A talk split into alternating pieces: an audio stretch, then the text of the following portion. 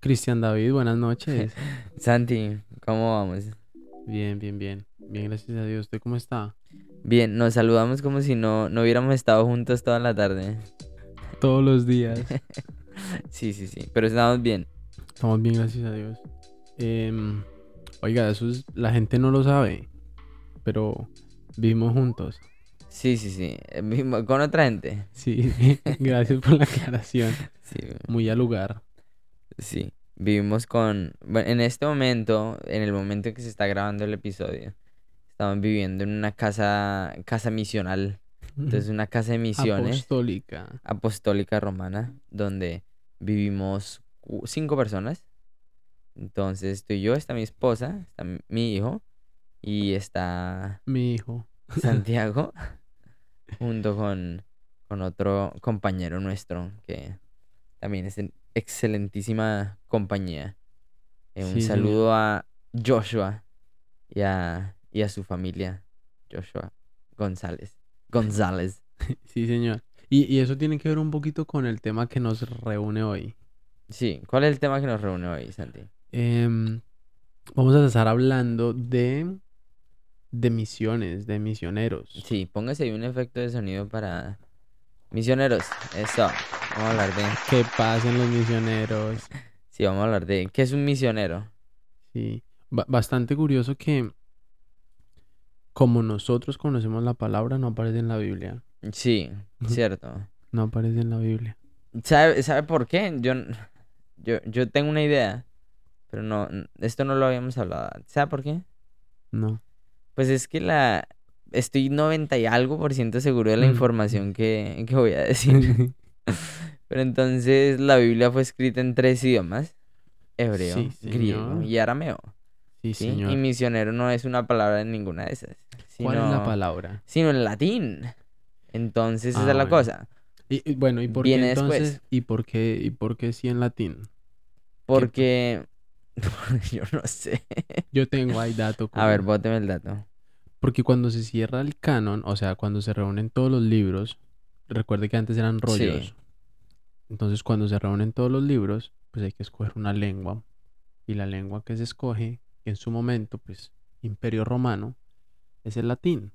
Entonces queda, queda la Biblia de tapa a tapa. Estaba en tres idiomas, como lo hablamos la semana pasada. Queda toda en latín. Bien. Y ya después las traducciones son lo- algo de lo que tomamos. Tocamos reforma. Sí, bien ahí después. Sí, miles de años después. Bueno, mm, Bueno, entonces... Por ahí, por ahí no fue. Por ahí no fue. Y la palabra que sí tiene significado de lo que nosotros entendemos siglo XXI por misión es la palabra apóstol. Sí.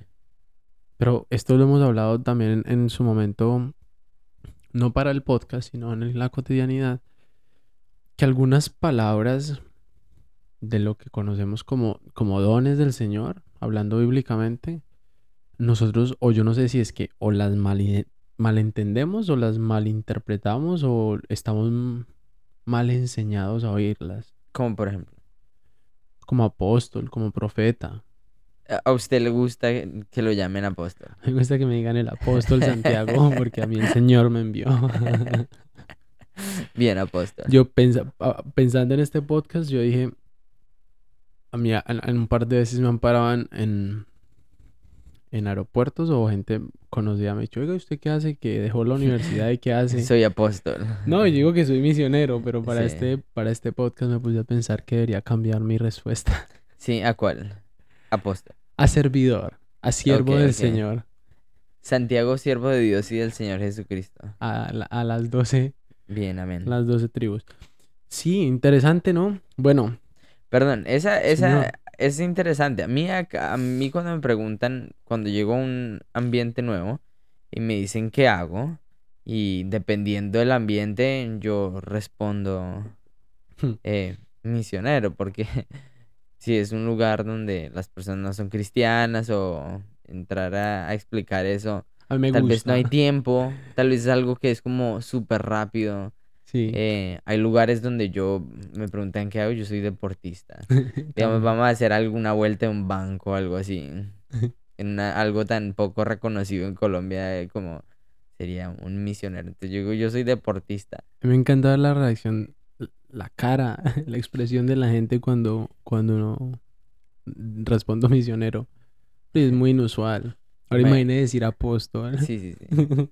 Bueno, me pero gustaría. Todo en bromas, todo en bromas lo de, lo de Sí, no, pero, pero lo que no es broma es que em, colombiano cristiano promedio, la palabra profeta y apóstol tienen connotaciones como, a ver, como, como de, de una autoridad o, o- o no, tienen como cierto estereotipo. Sí, y pues cuando nos acercamos un poquito a la, a la Biblia, pues no tendría por qué, ¿no? Yo, a mí me está costando, yo creo que el Señor me está tratando de eso, pero me está costando un poquito quitar el estereotipo y, y en verdad ver que, que en la palabra hay, pues hay ejemplos y llamados puntuales del Señor a esto. Lo, hemos hablado, pero no sé si vamos a entrar en eso ahorita, pero ese es el tema que nos reúne hoy. ¿Qué es un misionero y cómo es la vida de, de un misionero, Chris? Bueno, nosotros, a ver, hablemos de, de, de, nuestra vida. Entonces hay, hay vidas de, diferentes misioneros. Yo he tenido la oportunidad de leer unos libros de, misioneros a través de la historia. El, los libros son de, la editorial de, de YWAM, de Hukum.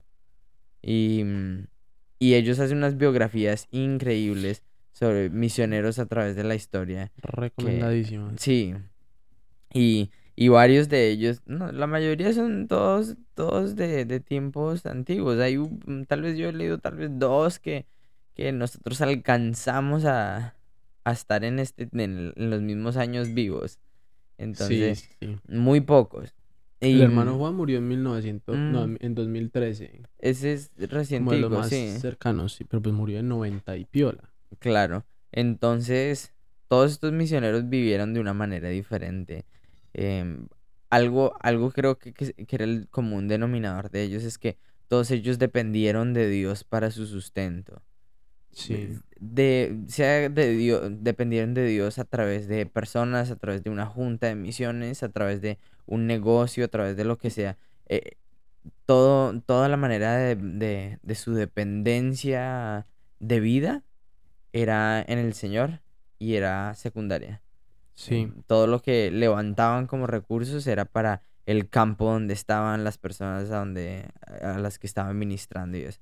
Entonces esa creo que sería como una de las primeras cosas que yo votaría por ahí de, de lo que es un misionero y cómo vive un misionero. Entonces es una persona que vive y depende del Señor y, y que está en, en modo misión. Es que esto se empieza a poner interesante y empiezan a salir ramas solo con, con, con esa definición que usted da, pero sin mirar, Sin mirar. sin mirar. ¿Cómo define usted un misionero? Así nos salgamos del, del, del espectro cristiano. ¿En qué piensa? Sí, Misionero. ¿en qué piensa? Otra vez eh, sería, sería como sonar una definición como bobita. Pero una persona que vive con una misión específica, que su misión es su vida. Creo que es una persona que su misión es su vida. Un Entonces, ejemplo, un ejemplo no cristiano.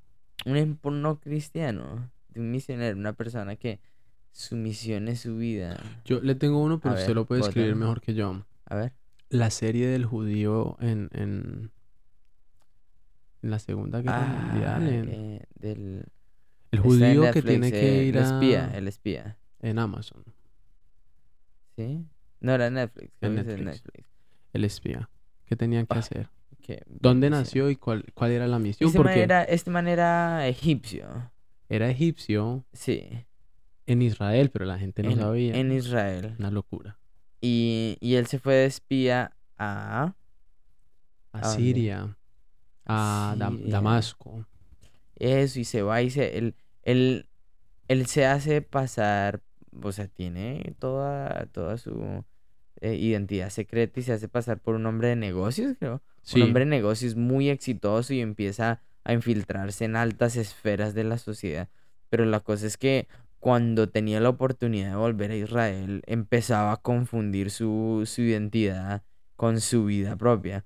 Porque su misión, una misión secreta, una misión de espía, era en otro lado y estaba tan enfocado en eso que pues su vida giraba era alrededor de su misión, no la misión alrededor de su vida. Entonces, eh, buenísimo ejemplo, sí, es buenísimo. Eh, recomendadísima la película. La serie. Para, para nuestro oyente. Nuestros oyentes. Mi papá ya la vio, entonces. Un saludo para el papá de Santiago, don Carlos. Súper, súper. Entonces, un misionero es una persona que, que su vida es la misión. Sí. X misión, pero tiene una misión. Sí, que su vida es su misión y no su misión es su vida. Bien, No, bien, bien. que su vida es su misión. Y Sí. ahora sí, bíblicamente, que yo me acordé ahorita que mm, yo tuve una clase hace unos meses acerca de misión y Biblia. Sí. Y esta persona que compartía la clase se quiso su su tesis fue buscar en qué momento de la Biblia empezaban las misiones. Y, y él se remontó, Cristian, hasta Génesis, capítulo 1. La cosa se pone buena. Sí. En, en el capítulo 1, en el versículo 26, dice que, que Dios creó al ser humano a su imagen y semejanza. Y él decía que el que nosotros queramos ir es una manera de que en el corazón del Señor estaba que llenáramos toda la tierra de, de su imagen y semejanza. Ok. Entonces que la misión del, del ser humano, esa misión nace en el corazón del Señor. Y a mí me parecía muy interesante que ese deseo que muchas, muchas veces el Señor pone en nuestro corazón, nació en su propio corazón. Sí. Ese, ese, ese toque de que al Señor no se le olvida a ninguna persona y que hasta en lo más remoto hay alguien que el Señor ha preparado el corazón para que vaya y comparta de su amor, para que vaya y comparta. Entonces yo quisiera entrar un poquitico en esto, em, dejando claro que acabamos de mencionar que en la Biblia no encontramos la palabra misión o misionero como lo entendemos hoy en día, pero sí el concepto. Em, ¿cuál es, cuál es esa misión de, de un cristiano? ¿Cuál es esa misión de nosotros? ¿Cuál e- por, por qué? ¿En, en qué momento? Porque yo creo que esto es de etapas, ¿no? Pero ¿en qué momento de, de la vida de Cristian como misionero hoy en día usted empezó a sentir que el Señor le decía, oiga, Cris, lo tengo para esto? Bueno, esa, esa, esa es difícil para mí responder por el hecho que, pues, yo, yo, yo he estado involucrado en el ministerio por, por muchísimo tiempo. En realidad no, no, no, no recuerdo cuánto tiempo. Y, y sí, de, de una manera u otra. Entonces llega un momento en el que yo tomo la decisión de, bueno, yo quiero servir al Señor y quiero hacerlo por, por mi cuenta.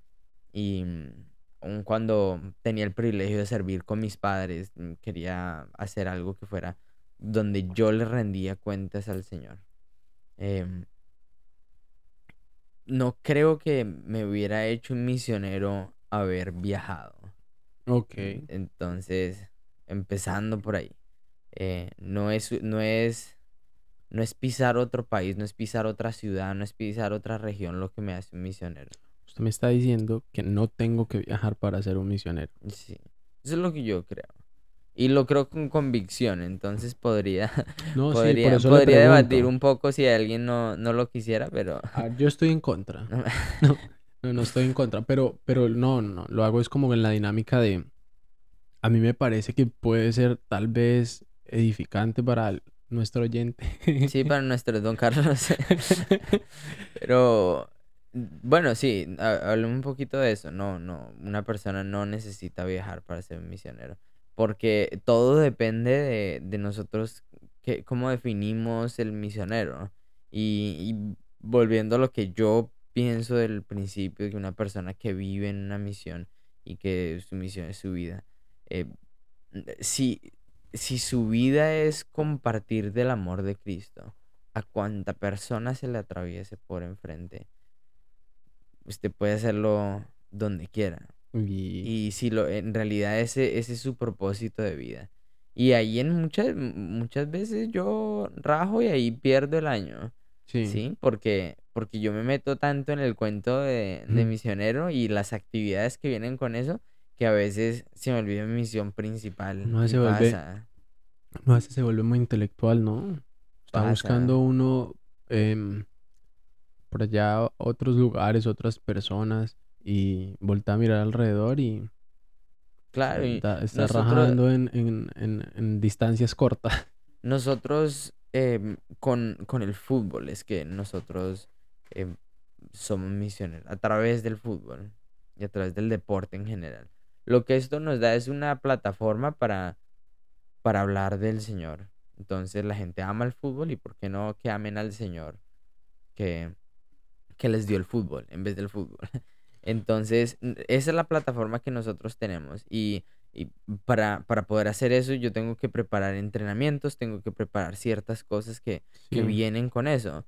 Si para mí se me vuelve prioridad todas las cosas que vienen alrededor de la misión en vez de la misión, que es de hacer discípulos, de amar a las personas, de pues estoy perdiendo, estoy perdiendo el horizonte. Así sean cosas buenas. Y específicamente estoy hablando de cosas buenas. Entonces es muy fácil, yo creo, para, para cualquier persona, misionero o no misionero, constantemente perder su misión. vamos a, vamos a, a sentar bases por si hay personas que, que no saben un poco esto del fútbol y por qué la pregunta. Entonces, el momento de su vida no tiene una fecha específica, pero hubo un momento en su vida en que usted decidió, yo, yo voy a servir al Señor de esta manera, Sí, por mi propia cuenta. Y entonces usted decía que usted se escribe en un, en un espacio de servicio. Entonces, cuénteme un poquito y después yo le cuento en dónde nos unimos los dos y cómo terminamos ah, como alrededor del fútbol y en esta casa misional en Estados sí. Unidos con cinco, esta casa apostólica, donde Eh, vivimos cinco personas. Bueno, entonces le decía que, que mm, crecí en un hogar cristiano y un hogar misionero, un lugar donde, donde la misión era la vida. Sí, Y mm, entonces era, era mi vida. No, no conocí otra cosa mm, creciendo.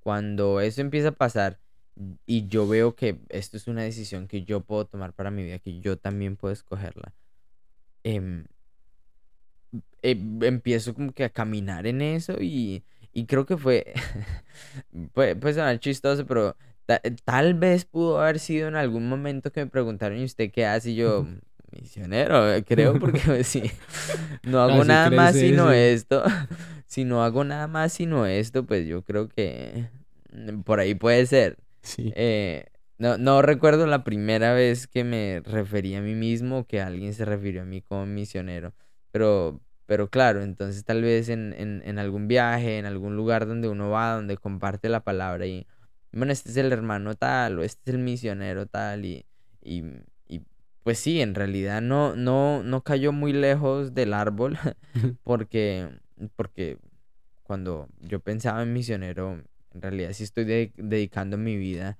a, al Señor y a, a compartir de su palabra y a entrenar a otros al respecto, pues no, no hay mucho problema de que me llame misionero. sí, claro. Sí.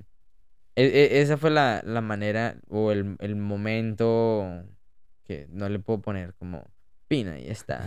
Pero chévere, los misioneros viajan, yo también hubiera escogido ser misionero.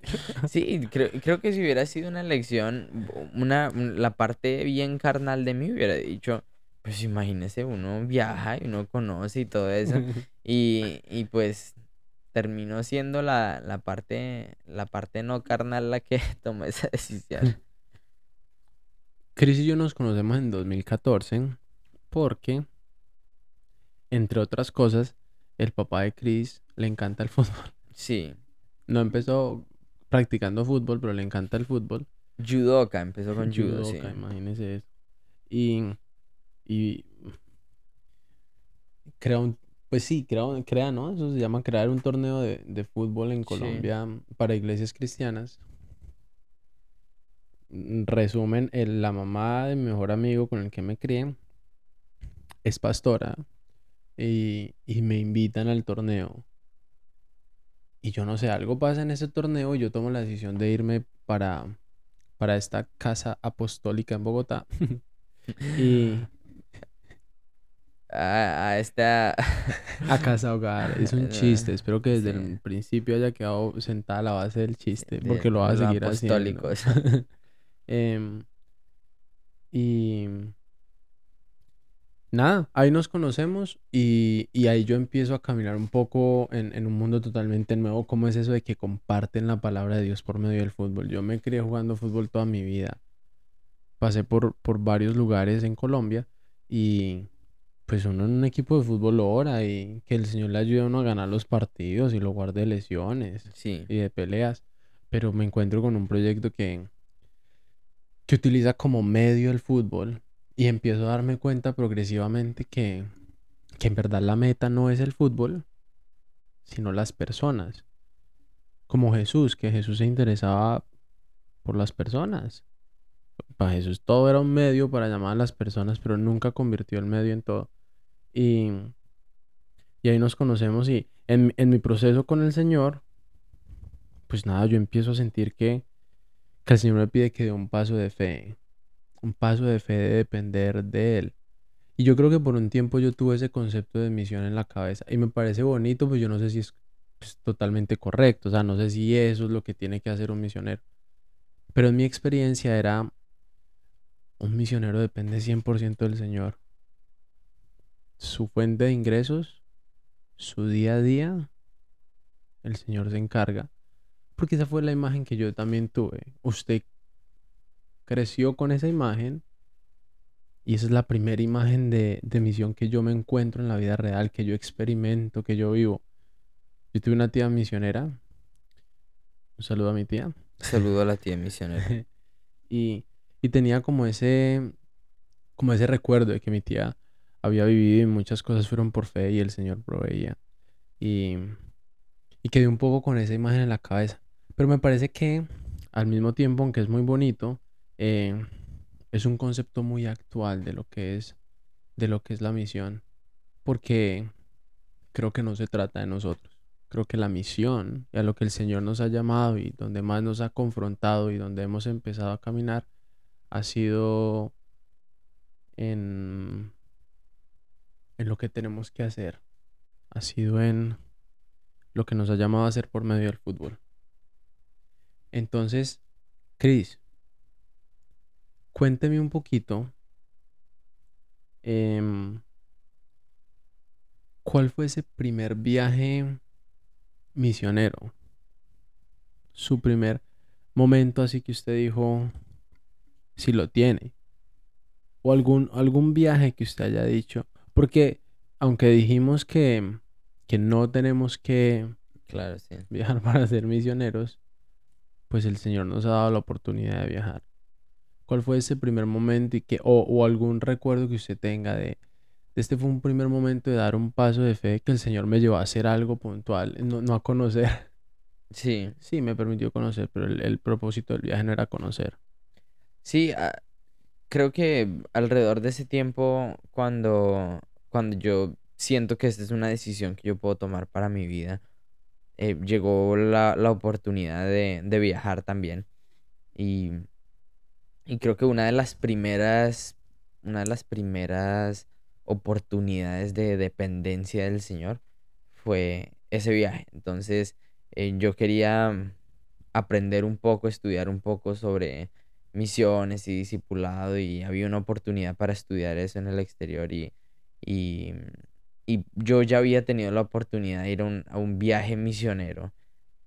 Y ojo que esa no es, no, no no la pongo como la primera experiencia misionera porque no dependía, entre comillas, no dependía del Señor, sino de, de, mis papás o de otra persona que, que pusiera la plata para eso. Sí.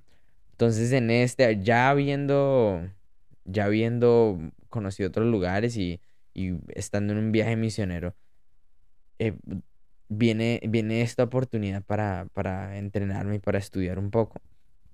Y cuando, cuando pido los recursos en la fuente de los recursos a la que yo siempre iba, esta fuente de recursos me dijo que, que gracias, pero no. No, me, Y- no me llames. Es de, sí, no me llames, yo te llamaré. Esta fuente de recursos eh, que, que era no cristiana me dijo, yo mejor oro por ustedes. como Pero- como pero para algo- decir que no les voy a dar plata. Pero alguna vez, alguna vez esa fuente de recursos le había dicho que no antes a alguna otra cosa. No, no, no. Por lo general era la fuente de recursos que, que daba. Y esa fuente de recursos tiene nombre, ¿no? Entonces, un saludo. No, no, no. Entonces, entonces sí, eh, la respuesta fue no y yo no esperaba esa respuesta y ahora pues eh, eh, me quedo en un momento en el que digo, bueno, esto es lo que decido hacer, esto es lo que tiene sentido que yo haga, lo que veo que está más por el lado de Dios y, y ahora la respuesta es no, ahora qué hago. Y duro, Y- duro, duro.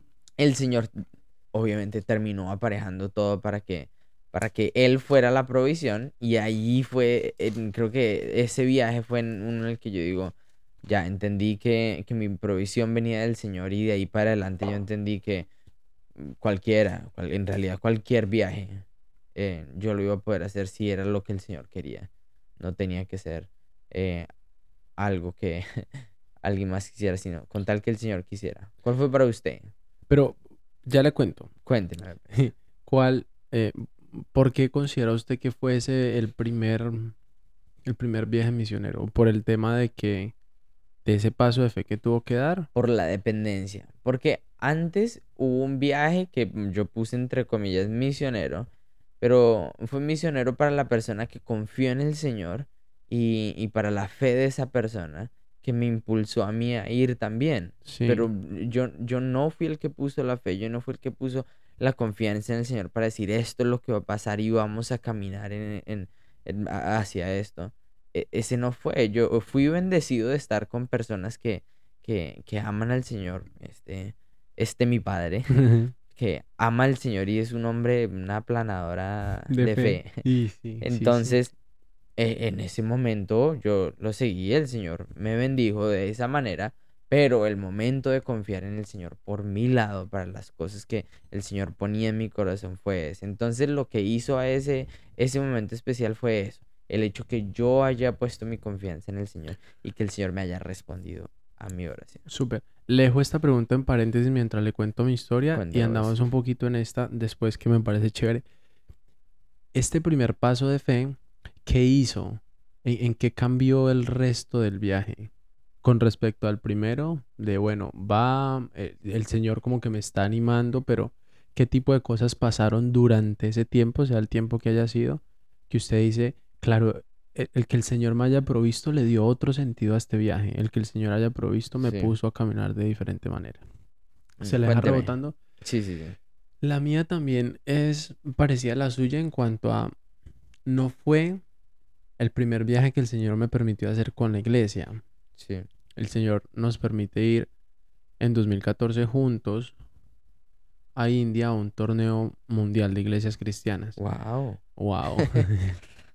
Em, fue una experiencia brutal y teníamos que conseguir ciertos recursos, pero aunque para mí esa consecución de recursos, recursos fue milagrosa, yo tampoco siento que, que haya sido mi primer momento, sino que fue después en donde, perdón, yo recuerdo que en 2016 tuvimos una invitación para ir a Jamaica a un viaje misionero Sí. y yo tenía un dinero ahorrado.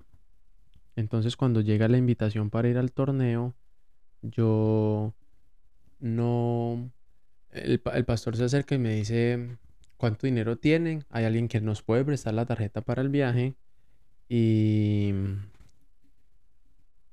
Pues nada, usted paga cuando pueda. Esa persona va a esperar porque sabe qué es lo que usted está haciendo. Y yo tenía como la mitad del dinero, pero yo le dije, no, yo no quiero deudas. Yo me acuerdo muy puntual que mi respuesta fue, yo no quiero deudas. Sí. Y recuerdo que se acerca un compañero, no, y después el pastor le pregunta como al compañero que está al lado mío y le dice usted, ¿usamos la tarjeta o no? Y él dice, sí, usamos la tarjeta. ¿Y cómo va a pagar? No, yo creo que el Señor se va a encargar de pagar o me va a proveer. Entonces, bueno, ellos compran el tiquete y me acuerdo que eso fue como a las 2, 3 de la tarde.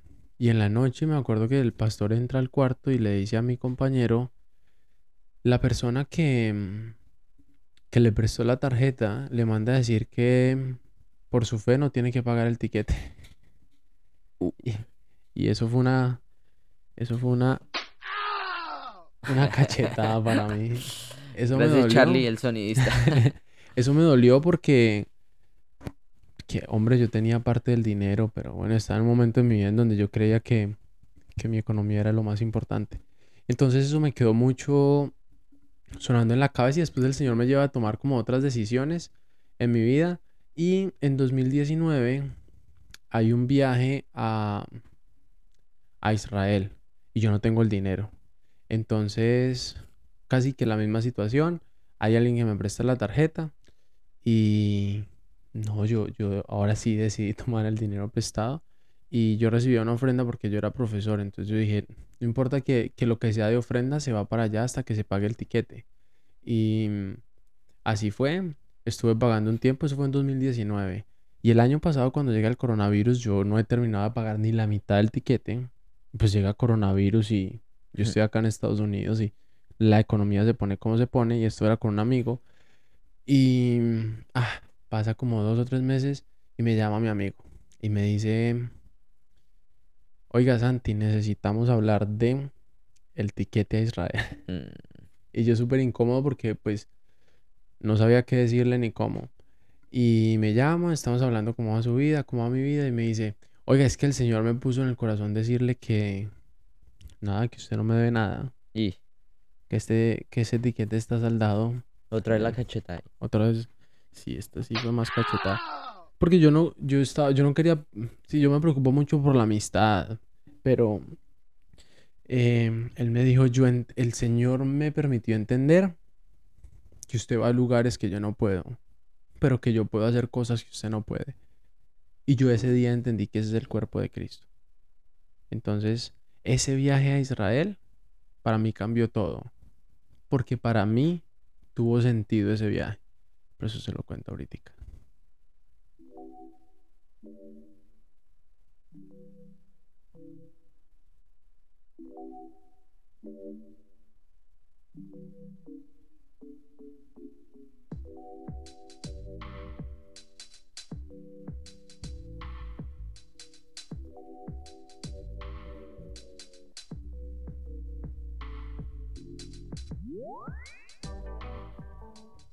Bueno, cuente.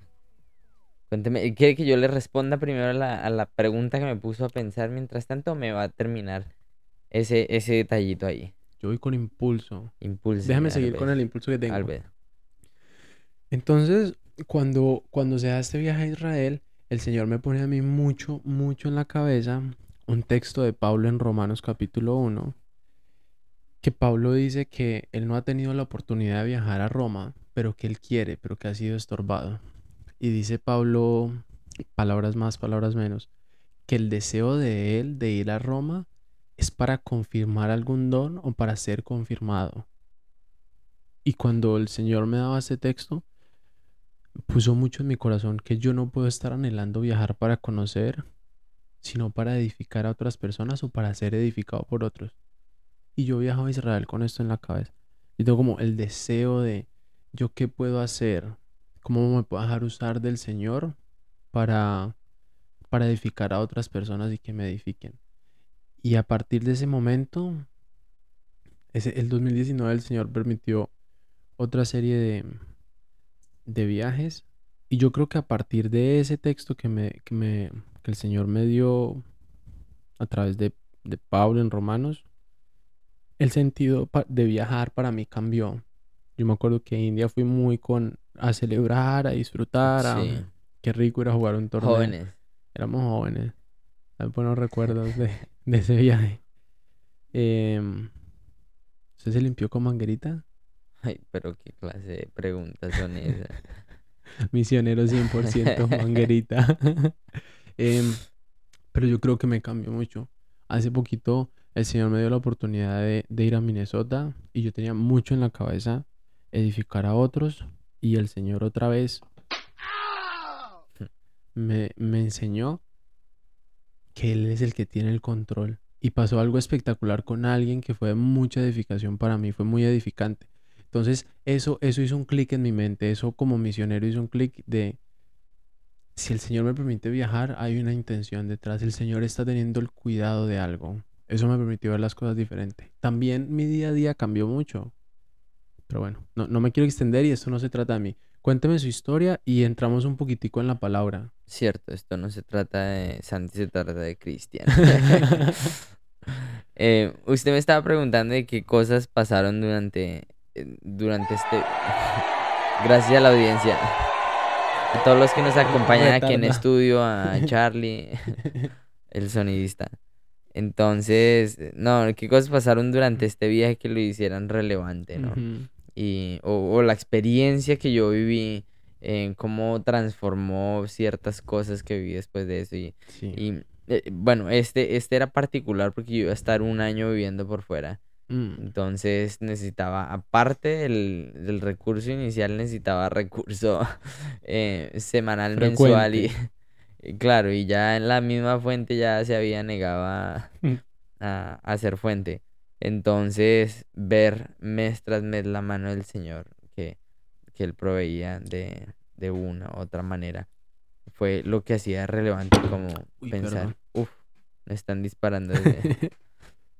ver, ver la mano del Señor proveyendo una y otra vez y cuando las cosas se ponían difíciles, otra vez el Señor respondía y, y no había no había ni el más mínimo problema para el Señor en resolver eso. Creo que es una cosa tan grande en la, en la mente de uno y es real. Sí, es real. Si no le quitamos crédito. No, no es que uno se esté peliculando, sí es real, pero a, lo que apunto es que lo pequeño que es para el Señor. Mm. Y lo, lo, lo tiernos que nos debemos ver preocupándonos con eso. El Señor, ay, tan bobito pensando en, en, cómo nos preocupamos por eso. Entonces sí, vi, vi la mano del Señor en una cantidad de cosas, además que fue, fue el, el tercer viaje, tercer, el segundo, segundo país que yo conocí y,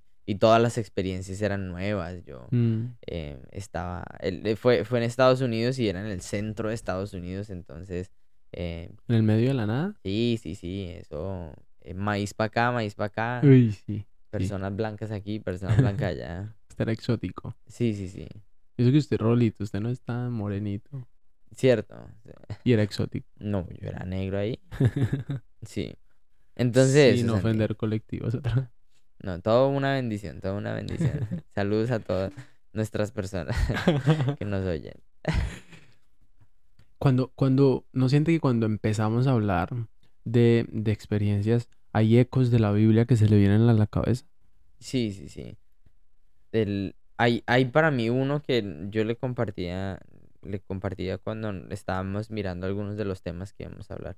Y, y para mí, para mí es Esteban. En la Biblia, en, en, en Hechos 6, hay un lugar, un lugar donde empiezan a hablar. Se están hablando de proezas, de cosas de lo que están pasando, y después llega una historia, pum, como muy en medio de la nada, que es Ananías y Zafira y que, que ellos cambian a última hora su corazón y, esconden algunas verdades y, y pum, pum, caen muertos. Y, y vienen esas dentro de varias historias. Y después la persecución de los apóstoles y, y llega el momento en Hechos 6, que es cuando empiezan a aumentarse el número de los discípulos. Em, habían unos que se quejaban contra los otros decían que estaban descuidando a las, a las viudas y a los huérfanos en la distribución de los alimentos. Entonces, los, doce, los discípulos se reunieron y, y, se reunieron con toda la comunidad. Que, en ese momento eran apóstoles, que, porque el Señor ya, ya ha cumplido su parte y les ha dejado la tarea de vayan y compartan. Sí, sí. Entonces están los, los 12 y se reúnen toda la comunidad y dijeron, de, lo que dices en el, en el 6, eh, 2, dice, no está bien que nosotros los apóstoles descuidemos el, el ministerio de la palabra de Dios para servir las mesas. Eh, no como que ellos fueran suficientemente buenos para, para hacer esa labor tan baja, no, sino porque ellos eh, iban eh, dedicaban en realidad su tiempo a cuidar de las personas, a servirles, a compartirles de la palabra. Entonces tomaba su tiempo. Pero hay una connotación, Cris, y es que lo estaban haciendo. Llegaron a este punto en donde han caminado por ahí y es como un momento de, dar otro paso. Lo mismo, no, no es quitarle mérito, pero ellos ya han caminado por ahí y muchas veces nos queremos saltar. Sí, yo lo vería más como, como cosa, de, cosa de roles. Tal vez yo lo vería como el, el rol de ellos era un rol administrativo. Eh, porque, porque parte de lo que era la ley era cuidar de la viuda y los huérfanos. Entonces no era algo que no tenían que hacer sino que tenían que seguir haciendo, sino que su rol principal era de, administrar. Entonces, dice, hermanos, escojan entre ustedes a siete hombres de buena reputación, llenos del espíritu y de sabiduría para encargarse de esa responsabilidad.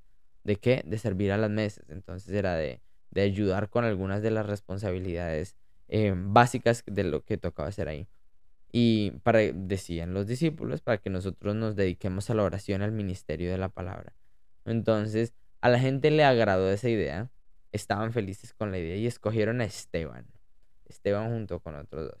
Lleno de fe y del Espíritu Santo. Ojo. Y a, los presentaron a los apóstoles, quienes oraron les impusieron manos. Y la palabra de Dios se, eh, se difundía. El número de los discípulos aumentaba considerablemente en Jerusalén. E incluso muchos de los sacerdotes obedecían a la fe. Eso seguido inmediatamente por acabamos de nos acaban de presentar a Esteban. Sí. Y ya viene el arresto de Esteban. y dice que Esteban, hombre lleno de, de, la gracia y del poder de Dios, hacía grandes prodigios y señales milagrosas entre el pueblo. Esteban el mismo que servía a las mesas, el mismo que había sido escogido para que otros pudieran encargarse de labores administrativas dentro del cuerpo de Cristo. Entonces, eh, con él se pusieron a discutir ciertos individuos de la sinagoga entonces aquí lo, lo le encuentran personas que mientan y que digan cosas de él. Y bueno, le, le echen tierra al pobre Esteban. Esteban da uno de los discursos más completos que hay acerca de la fe.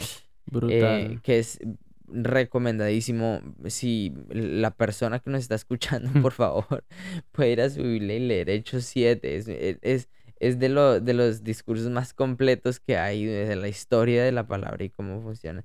Y, y, esto termina con, con el... La muerte. El, sí, el, el asesinato. Lo murieron. Muerte, muerte de Esteban. Y, y ese, cuando nosotros hablamos de, de misioneros, esto es una de las cosas que se me viene a la mente.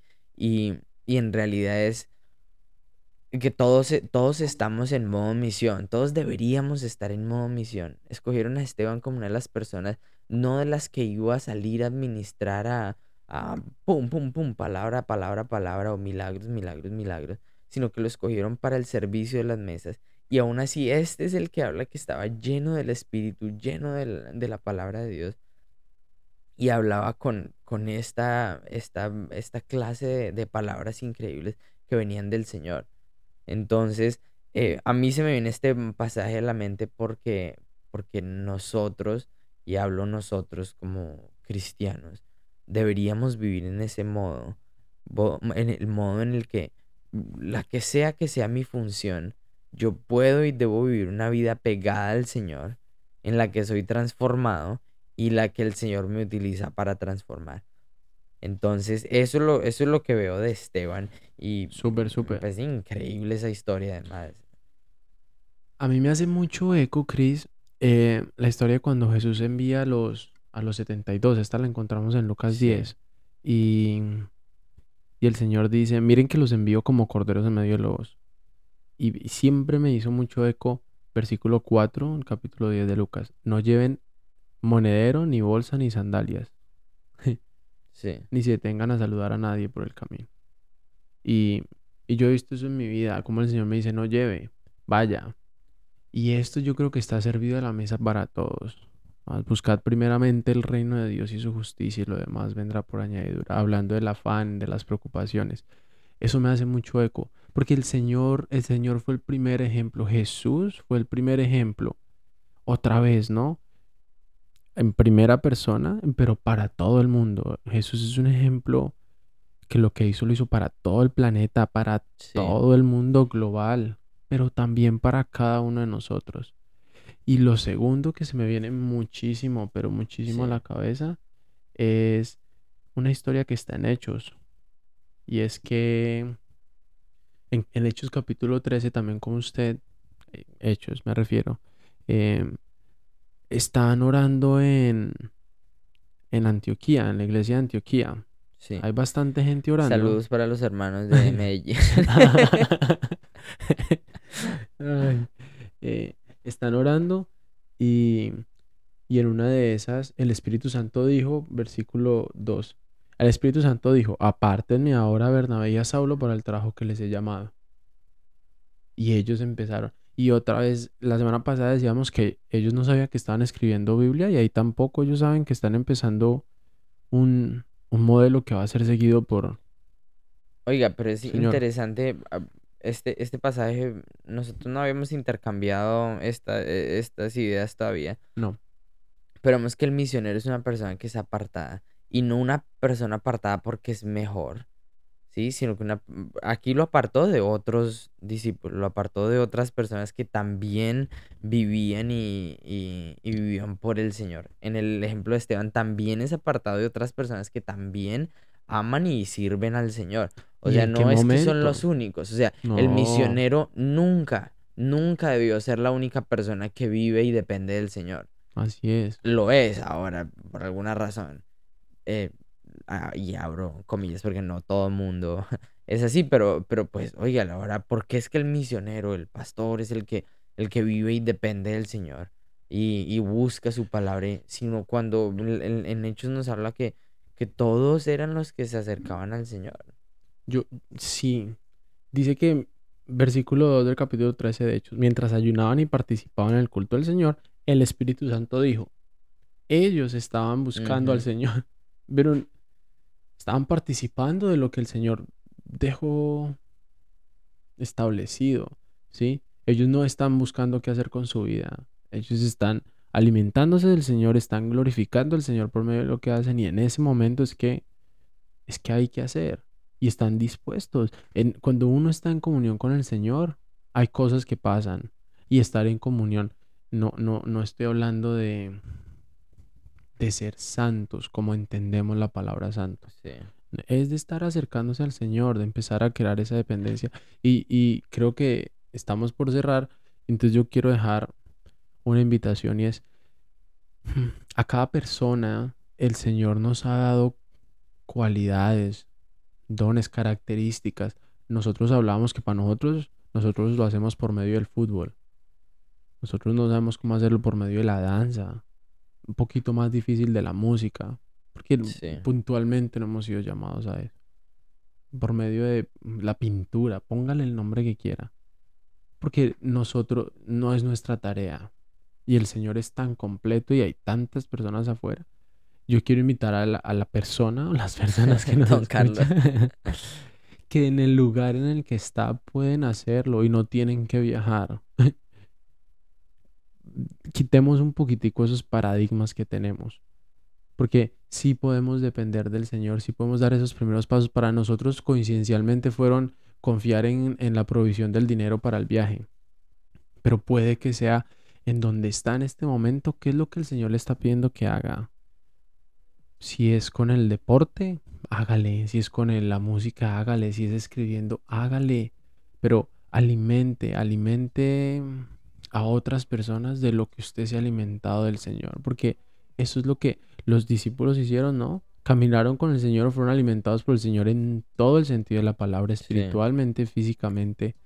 Eh, y ellos después fueron los que hicieron. Ellos después son los que nos aconsejan. Ellos son los que después nos dicen, hombre, seamos misericordiosos.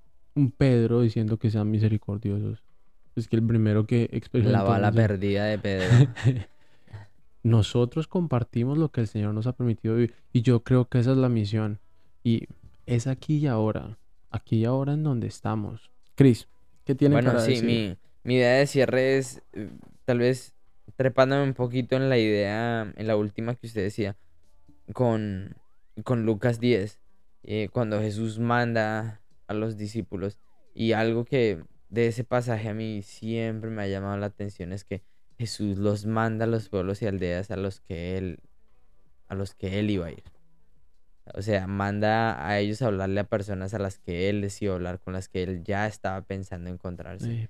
Entonces, em, cuando nosotros vamos, cuando nosotros hablamos, cuando nosotros decidimos tomar ese, ese, ese papel de discípulos, yo soy un discípulo de Jesús. Voy a ir a donde Él me manda porque Él piensa llegar allá a encontrarse con las personas. Entonces, eso pues es algo que, que, que dejo ahí para que para que pensemos. Pensemos es que a los lugares donde vamos es porque el Señor quiere ir, porque el Señor ya ha estado, pero quiere ir y, y llevamos al Señor. No, este es otro de esos temas que, que tiene eh, mucha tela para cortar, diríamos, en Colombia, pero los animamos a que se acerquen más a la palabra, contamos algunas pequeñas historias. Esto tiene muchísimo más, pero animarlos que en el Señor todos todos hemos sido llamados a ser alimentados por Él, pero también a hacer algo por otros. Cris, me quedo, pero es que me quedo con esta. Hay cosas que nosotros no podemos hacer, hablando usted y yo desde nuestra posición, aun cuando entendemos lo que el Señor nos ha permitido hacer, porque el Señor está esperando que otras personas dispongan su corazón para hacerlo. Y nosotros desde acá queremos animar a las personas. La semana pasada que se alimenten de la palabra del Señor o ya que hagamos algo con ese alimento. Donde estén, donde sea que estén, en el, en el, trabajo en el que estén, en el lugar donde estén, en donde estén siendo influencia, allí es donde tienen que ser hijos de Dios. Cierro con esta idea. En Hechos capítulo 1 el Señor dice, para que se me esperen que venga el Espíritu y sean testigos en Jerusalén, en Judea, en Samaria, de lo último de la tierra. Y lo primero era Jerusalén, que era donde estaban. ¿Qué si hoy el Señor quiere que ustedes empiecen en su casa, que es donde están? Empiecen por ahí, obedezcamos la voz del Señor. Y, no tenemos que estar preparados. No tocamos este tema, ¿no? No tenemos que estar preparados, pero el, el, Señor es el que hace. Para nuestro siguiente capítulo. Bueno, para alguno de los capítulos algo de eso tocaremos. Para alguno de los capítulos. Dios los bendiga, esperamos que hayan disfrutado. Muchas bendiciones.